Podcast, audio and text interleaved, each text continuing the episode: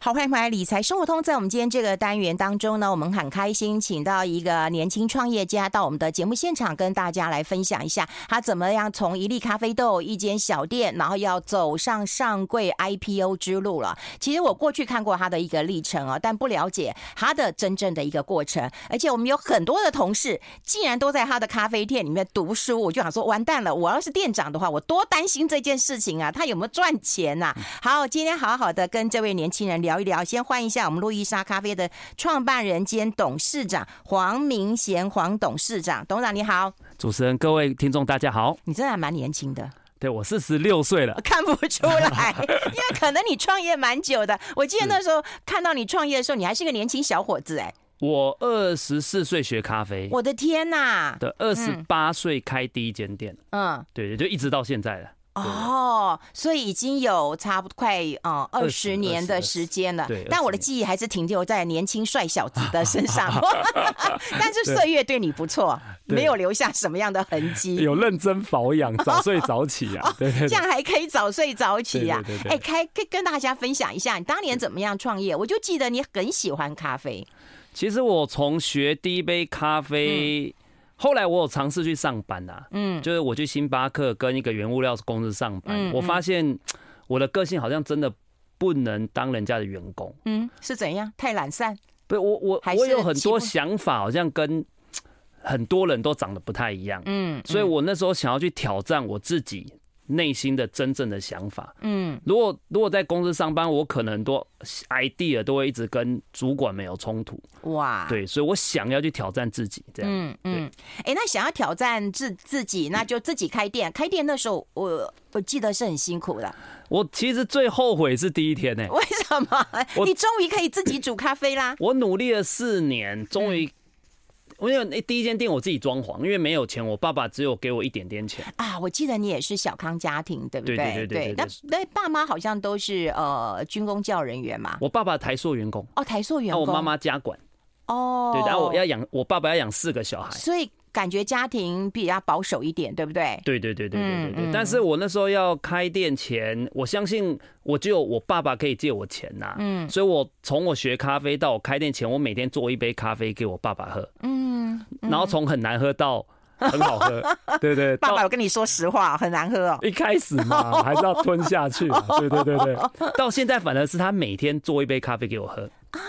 对对对，就是我每天最期待的事情就是他那一杯咖啡。嗯，所以爸爸是到你店里打工是不是？没有，我在家里。哦，我我喜欢跟他住，我喜欢跟他住。哦，真的。对，我喜欢跟他住在一起。对对对对对对对。所以那时候终于他觉得我咖啡做的够水准了，所以愿意花一点钱让我开第一间店。那我的那个钱我记得好像三十九万而已。嗯。所以我要顶顶人家的店，又要装潢，然后要装潢。那我我没有钱啊，自己弄就自己装潢。嗯，对对对对对。嗯，但是装潢好了要开店前一天真的做噩梦哎，因为 真的这一辈子没有做过这件事情，所以那天晚上睡不着觉，超紧张，好后悔。嗯，对，嗯，直到隔天。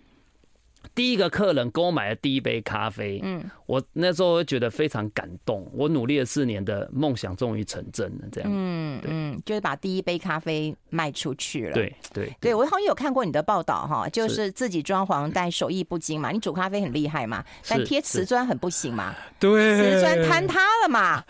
还好你没去做营建业，你做咖啡是对的。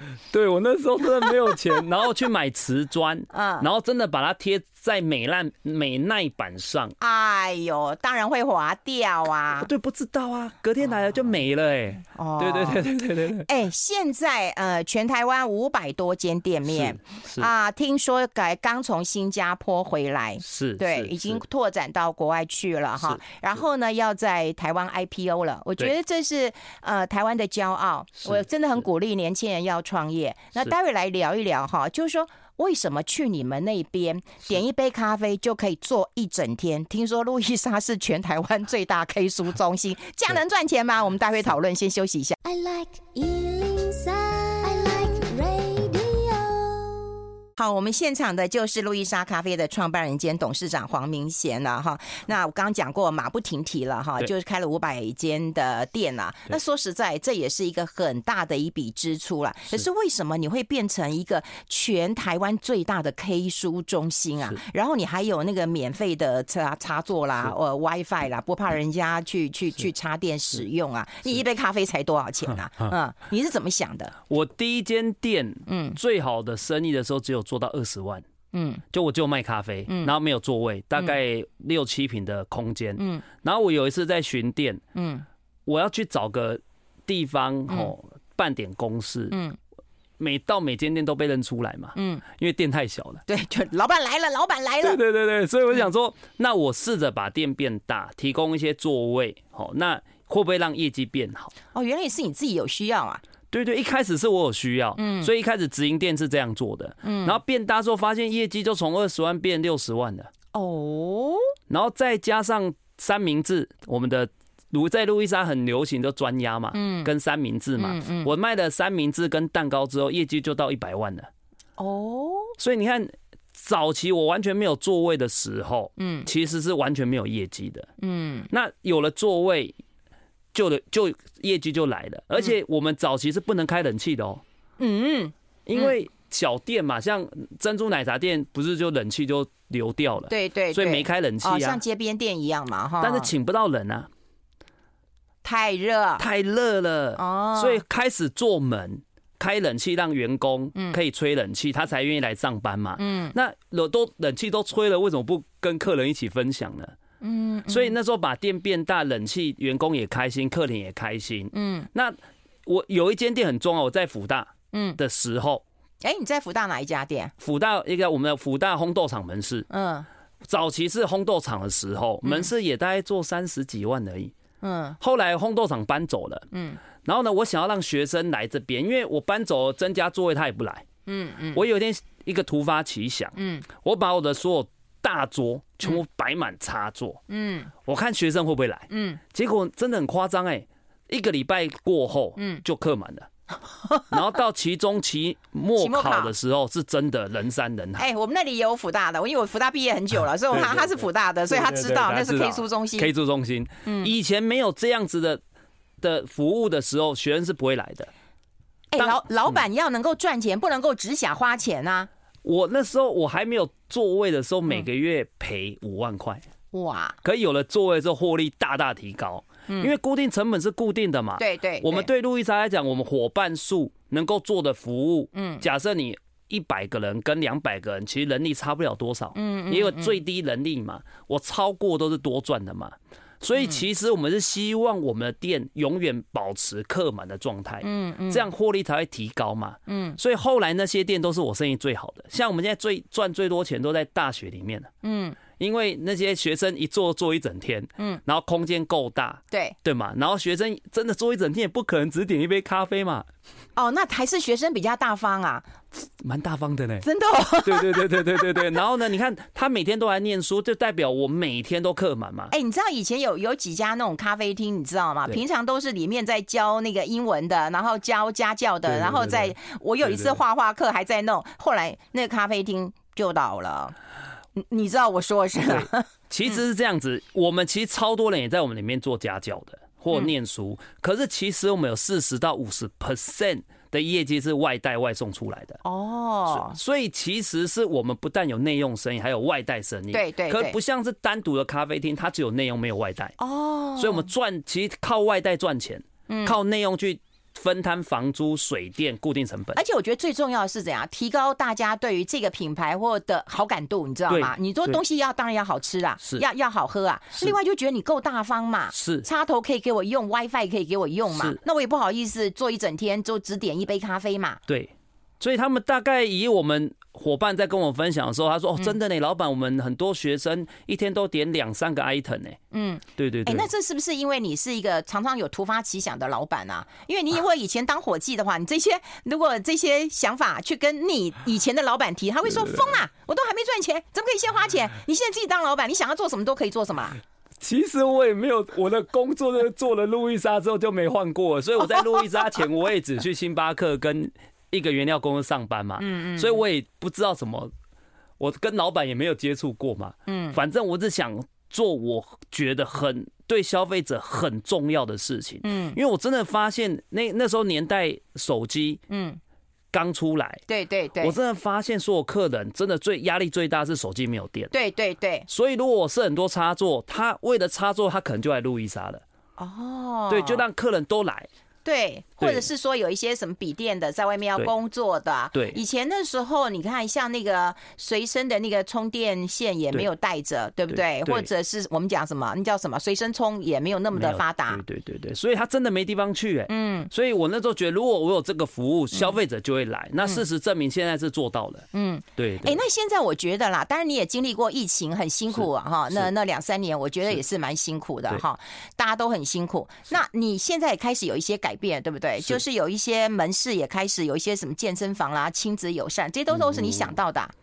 我我健身四五年了，我以前九十九公斤啊。那我以前跟你怎么不破百算了？干脆 我减肥两个礼拜后还九十九公斤，所以我绝对不会承认我破过百。所以，可是我觉得用土法炼钢的方式在减脂，嗯。其实好像效果不是那么好，嗯，就那时候都靠不吃，然后一直去跑步，对对对，其实好像压力身体的压力负担过大，嗯，然后我就开始自己研究怎么样饮食，嗯，怎么样运动，怎么样健身才可以长肌肉，可以减脂，嗯嗯，我没没日没夜的学习。我发现我找到一块一套很完美的方程式。哎，我觉得你是学习控，哎，对不对？对，我我是知识控，对对对，我是我是。对，我看你以前就是什么烘豆子啊，都要去研究个彻底，然后在家里面要把锅子都给炒翻了。对对对，我这是我喜欢的东西，我一定要研究到最透彻，这样。哇，然后还会有毅力，然后去。对，而且我跑了超多健身房，嗯，发现健身房有一些很可惜的事情，是你到每个健身房都会一直被拉会员。对，被吵，那环境好像在夜店。可是其实我是一个从小运动到大的人，嗯，我觉得运动就应该好像在绿意盎然的地方，在操场，在舒服的地方运动。嗯，所以我们的健身房其实是看出去是绿色的，嗯，是植物，嗯，那我的健身空间里面会有香味，嗯，会有天然的香味，让人家好在室内，可是好像在户外运动的感觉，嗯，好，所以我觉得。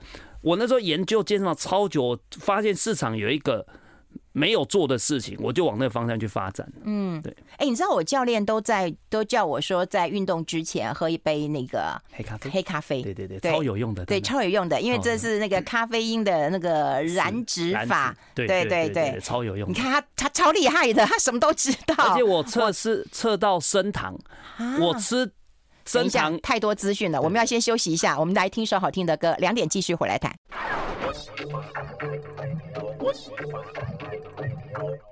好，这里是阿来 Radio 中国流行网，欢迎再回到理财生活通第二个小时的节目现场。我们现场的特别来宾呢是路易莎的创办人兼董事长黄明贤啊。刚刚有跟大家来分享他一路的一个创业历程，我真的觉得充满了哇哇哇的一个惊喜。就是说看到了这个媒体的报道，跟你本人的一个访谈，还是有一段的一个差距的。然后也让你大家想到，就是说哦，变成 K 书中心或者变成健身房。可是还有个天大的秘密哈，就是你刚从新加坡回来。是，事实上，其实台湾目前还没有人。几个人知道说哦，路易莎已经去新加坡开店，实际上你去泰国也开店了哈，就从台湾要跨到国际上，呃，你准备了多久？那为什么会有这样的一个准备动作？嗯，其实，在五五六年前，泰国就开了，哇，这么早就开了？对对对对，那开了四间店，嗯，但是很可惜，到第二间店就遇到疫情了，哦所以这三年基本上动不了了。对对对，那其实我们。今今年整年其实一直在规划海外的市场，嗯，所以当我们知道新加坡有很很喜欢咖啡的好朋友，嗯，他想要在新加坡开，嗯，那我就把我们路易莎更大的精神，嗯，在新加坡重现，嗯，所以我们在第一新加坡第一间店直接有在那边烘豆。哦，直接在那里烘豆啊？对对对，然后呢，直接在那边做我们的三明治跟蛋糕，嗯，就是一个前店后厂的概念，嗯。那其实有一个有趣的事情，因为我怕来不及，所以我在台湾有烘一批豆子到新加坡去，嗯。可是我到现场在测量那个咖啡品质的时候，是不到不达到我们路易莎的标准，所以那批咖啡豆直接报废了。坐了飞机就有差了吗？我真的觉得差蛮多的。真的假的？对，我觉得我觉得那个 cream 马的本来是浓厚的 cream 马都变成水水的，那我就觉得这已经，而且我喝第一口觉得已经有涩味了，我就觉得有点对不起我的客人。所以，而且那柜子那豆子是很好的豆子，我就直接把它报废掉。所以我们一开始提供出来的咖啡是我们非常有自信的，嗯，而且在新加坡很多人都会喝 espresso，对，跟 flat white，嗯，如果用我们更精心制作的咖啡豆去做这样子的咖啡饮品，会给台湾咖啡品更多的咖啡的风格跟品质。哎，你一直在乎风格跟品质，是对，我知道啦，你超讨厌一个人的。桂纶镁，桂纶镁，但以后你要说你喜欢夏韵芬，是是是，我都听听夏 你的。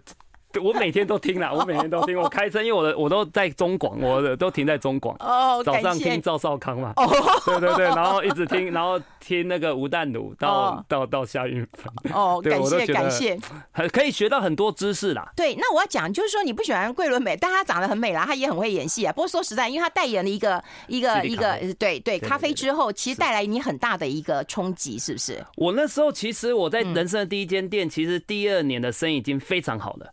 嗯，可是当有一天我听到一个 slogan 叫“整个城市都是我的咖啡馆”，我隔天嗯，从两三百杯咖啡直接剩下二三十杯咖啡。天哪！对对对对，所以现在很多人跟我讲说，为什么要插座？掉了百分之九十，九十九十九十。所以很多人说，你为什么要卖早餐？为什么要像早餐店？为什么要卖插座？为什么为什么有插座？为什么有 WiFi？嗯，其实我到现在还是没有办法忘记。一瞬间业绩都没有的日子，嗯，对对对对对，嗯，其实是靠插座、早餐跟三明治跟蛋糕把我救回来的，哦，对对对对对，所以我现在还是会有阴影啊，但是那段的阴影跟疫情，那经过这个事情，嗯，再遇到疫情，我们其实比较多的准备去面对这个业绩不见的。的事情，所以你现在就是希望用这个你的咖啡风格 跟品味是对是，然后来打败，对对，因为很多嗯，我们我在我们咖啡馆一直都是最潮流的地方，在古代，在文艺复兴，嗯，在很多地方都是如此，嗯，那未来的世界一定是更大量的科技要带进来的，嗯，所以呢，我们在新加坡是这样子，客人到店里，嗯，我们没有。再帮他点餐的，嗯，客人自己会去扫码，或者用用那个像麦当劳那样子的装置，荧幕来点，荧幕来点餐。但是我们不强迫客人一定要加入会员，嗯，你可以选择会员，你也可以选择非会员，嗯，然后都可以顺利的点到餐点。然后我们伙伴很专注的把每一杯咖啡做好，提供给客人，嗯，这样子会让整个咖啡馆的未来感非常的好。然后专注的做每一杯好咖啡，这样。嗯，对。哎，那现在新加坡接受的程度听说非常高啊，带动一个很大的热潮啊。对对对，其实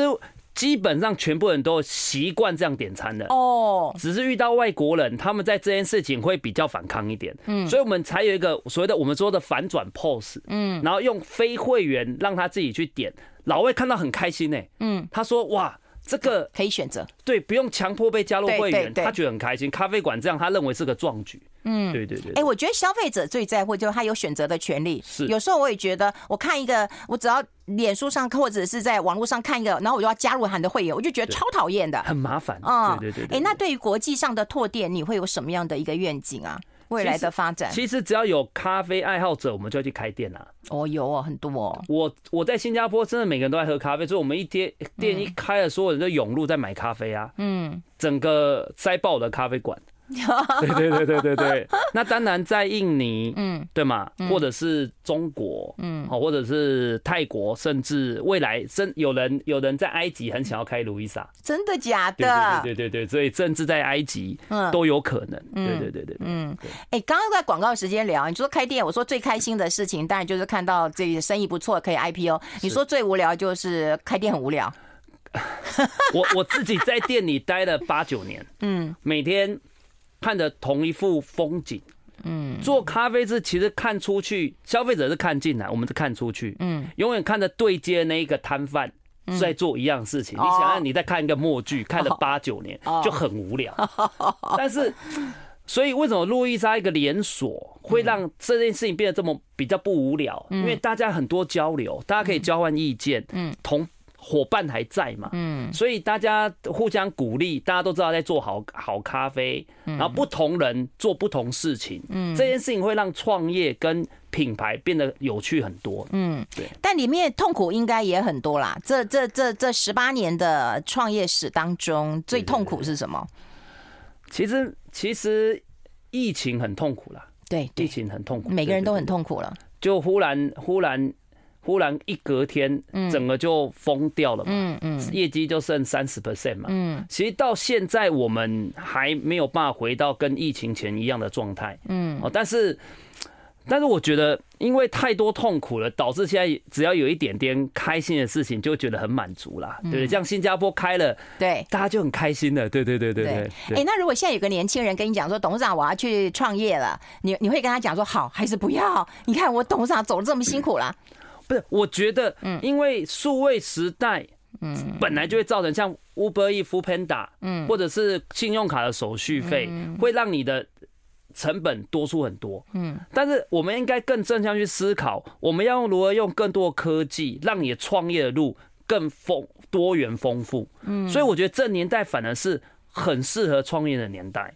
假设你可以找。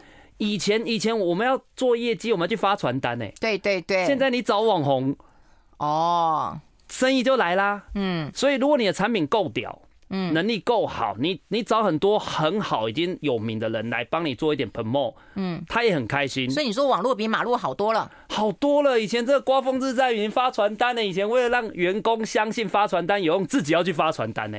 哦，所以现在不用了，我就找网红来报一下。嗯，好，这个效果好很多。